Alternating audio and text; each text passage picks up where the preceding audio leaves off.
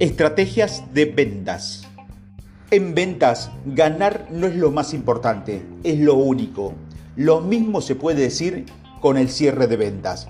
El cierre de venta debe ser automático al final de una presentación de venta, que la transición ocurra como un curso normal y lógico de un evento. Cuando se hace bien, el cierre es una parte integral de la presentación.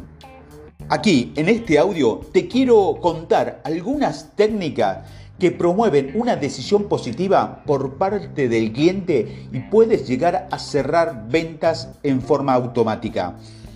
Cierre de aproximación. El cierre de aproximación en realidad comienza al comienzo de una reunión con el cliente potencial, cuando es probable que su resistencia a la venta esté en un punto muy alto.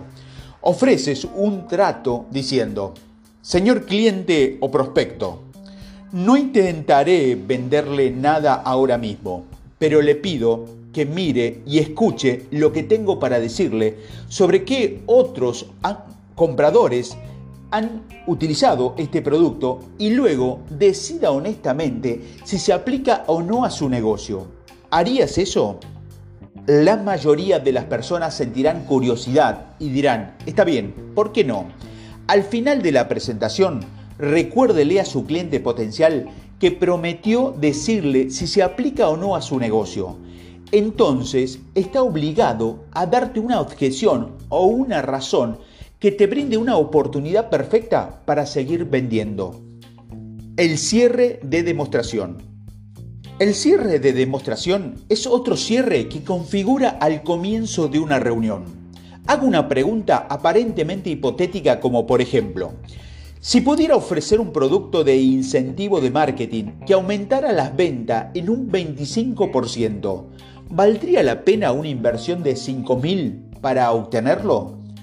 La pregunta cambia inmediatamente el tema de si él quiere escucharlo, escucharla a su presentación, a una pregunta de cuánto valdría para el cliente potencial que usted cumpla con su reclamo. El cierre de invitación. El cierre de invitación es una de las técnicas de cierre más eficaces y una de las más sencillas. Al llegar al final de la presentación, sin dudarlo, envíe la invitación. ¿Por qué no lo prueba? Este sencillo llamamiento funciona porque es desarmador. Se recibe como si fuera una invitación a una prueba más que a una decisión de compra. Este cierre se basa en la regla fundamental de que nunca se debe terminar una presentación sin extender una invitación para tomar la decisión de compra en ese momento. También puedes utilizar variaciones en la solicitud, como por ejemplo, ¿dónde le gustaría recibir la entrega?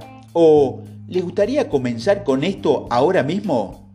Debido a que la mayoría de los vendedores exitoso consideran las objeciones como otra forma de oportunidad de venta, queremos centrarlo en el papel fundamental que desempeña el manejo de las objeciones para lograr un cierre de venta exitoso. Cada objeción respondía correctamente en un paso más hacia una decisión de compra. Estos son algunos otros ejemplos esenciales para el manejo de las objeciones. 1. Siempre deje que el cliente potencial lo diga, no lo interrumpas. 2. Siempre que sea apropiado, pida más detalles sobre el asunto y repita las objeciones o preguntas antes de responder para resolverlas. Tercero, siempre felicite las perspectivas por plantear las objeciones, a la gente le gusta sentir que sus preocupaciones son importantes. Cuarto, sea agradable, agradable y receptivo a las objeciones sin discutir. Después de dar una respuesta, pregúntele, ¿eso responde a su pregunta? ¿O cubre, cubre todos los detalles sobre eso? Cuando responde a objeciones y otras formas de resistencia para, lograr un cierre exitoso de ventas, no se trata de presionar, hablar rápido o esquivar los problemas. Se trata al cliente potencial de forma justa y respetuosa. Se trata de estar completamente preparado con conocimiento sobre nuestro producto o servicio y las necesidades de tus clientes potenciales.